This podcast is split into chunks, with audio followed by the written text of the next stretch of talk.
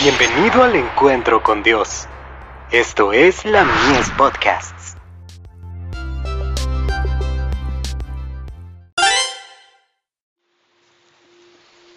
Recibiréis poder.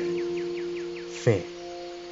Es pues la fe la certeza de lo que se espera, la convicción de lo que no se ve. Hebreos capítulo 11, verso 1. Ir a Cristo debe ser un ejercicio de la fe.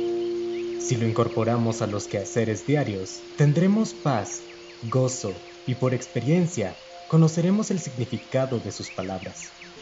Si guardareis mis mandamientos, permaneceréis en mi amor, así como yo he guardado los mandamientos de mi Padre y permanezco en su amor. Juan capítulo 15, verso 10. Nuestra fe debe aferrarse a las promesas para que podamos permanecer en el amor de Jesús. Cristo dijo, estas cosas os he hablado para que mi gozo esté en vosotros y vuestro gozo sea cumplido.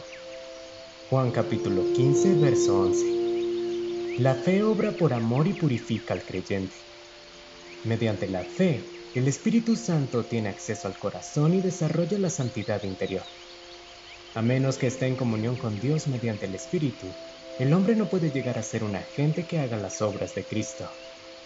Seremos preparados para el cielo únicamente mediante la transformación del carácter. Si deseamos tener acceso al Padre, debemos exhibir las credenciales de la justicia de Cristo. Participaremos de la naturaleza divina cuando huyamos de la corrupción que hay en el mundo por causa de la concupiscencia. Diariamente necesitamos ser transformados por el Espíritu Santo, cuya misión es elevar el gusto, santificar el corazón y ennoblecer al ser entero para que podamos representar la incomparable hermosura de Jesús. Debemos mirar a Cristo y por la contemplación seremos transformados. Tenemos que ir a Él como una fuente abierta e inagotable de la que podemos beber una y otra vez y de la cual disfrutaremos siempre del fresco suministro. Necesitamos responder a la atracción de su amor para poder alimentarnos del pan de vida que descendió del cielo y beber del agua de la vida que emana del trono de Dios. Si deseamos que la fe nos una a su solio, mantengámonos mirando hacia arriba. Si miramos hacia abajo, quedaremos atados a la tierra.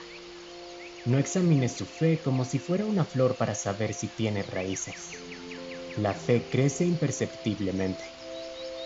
The Bible Echo, 15 de febrero de 1893.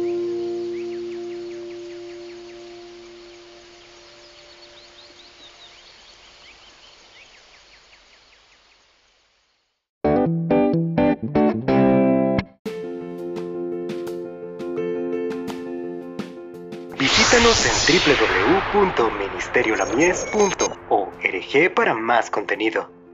Dios te bendiga.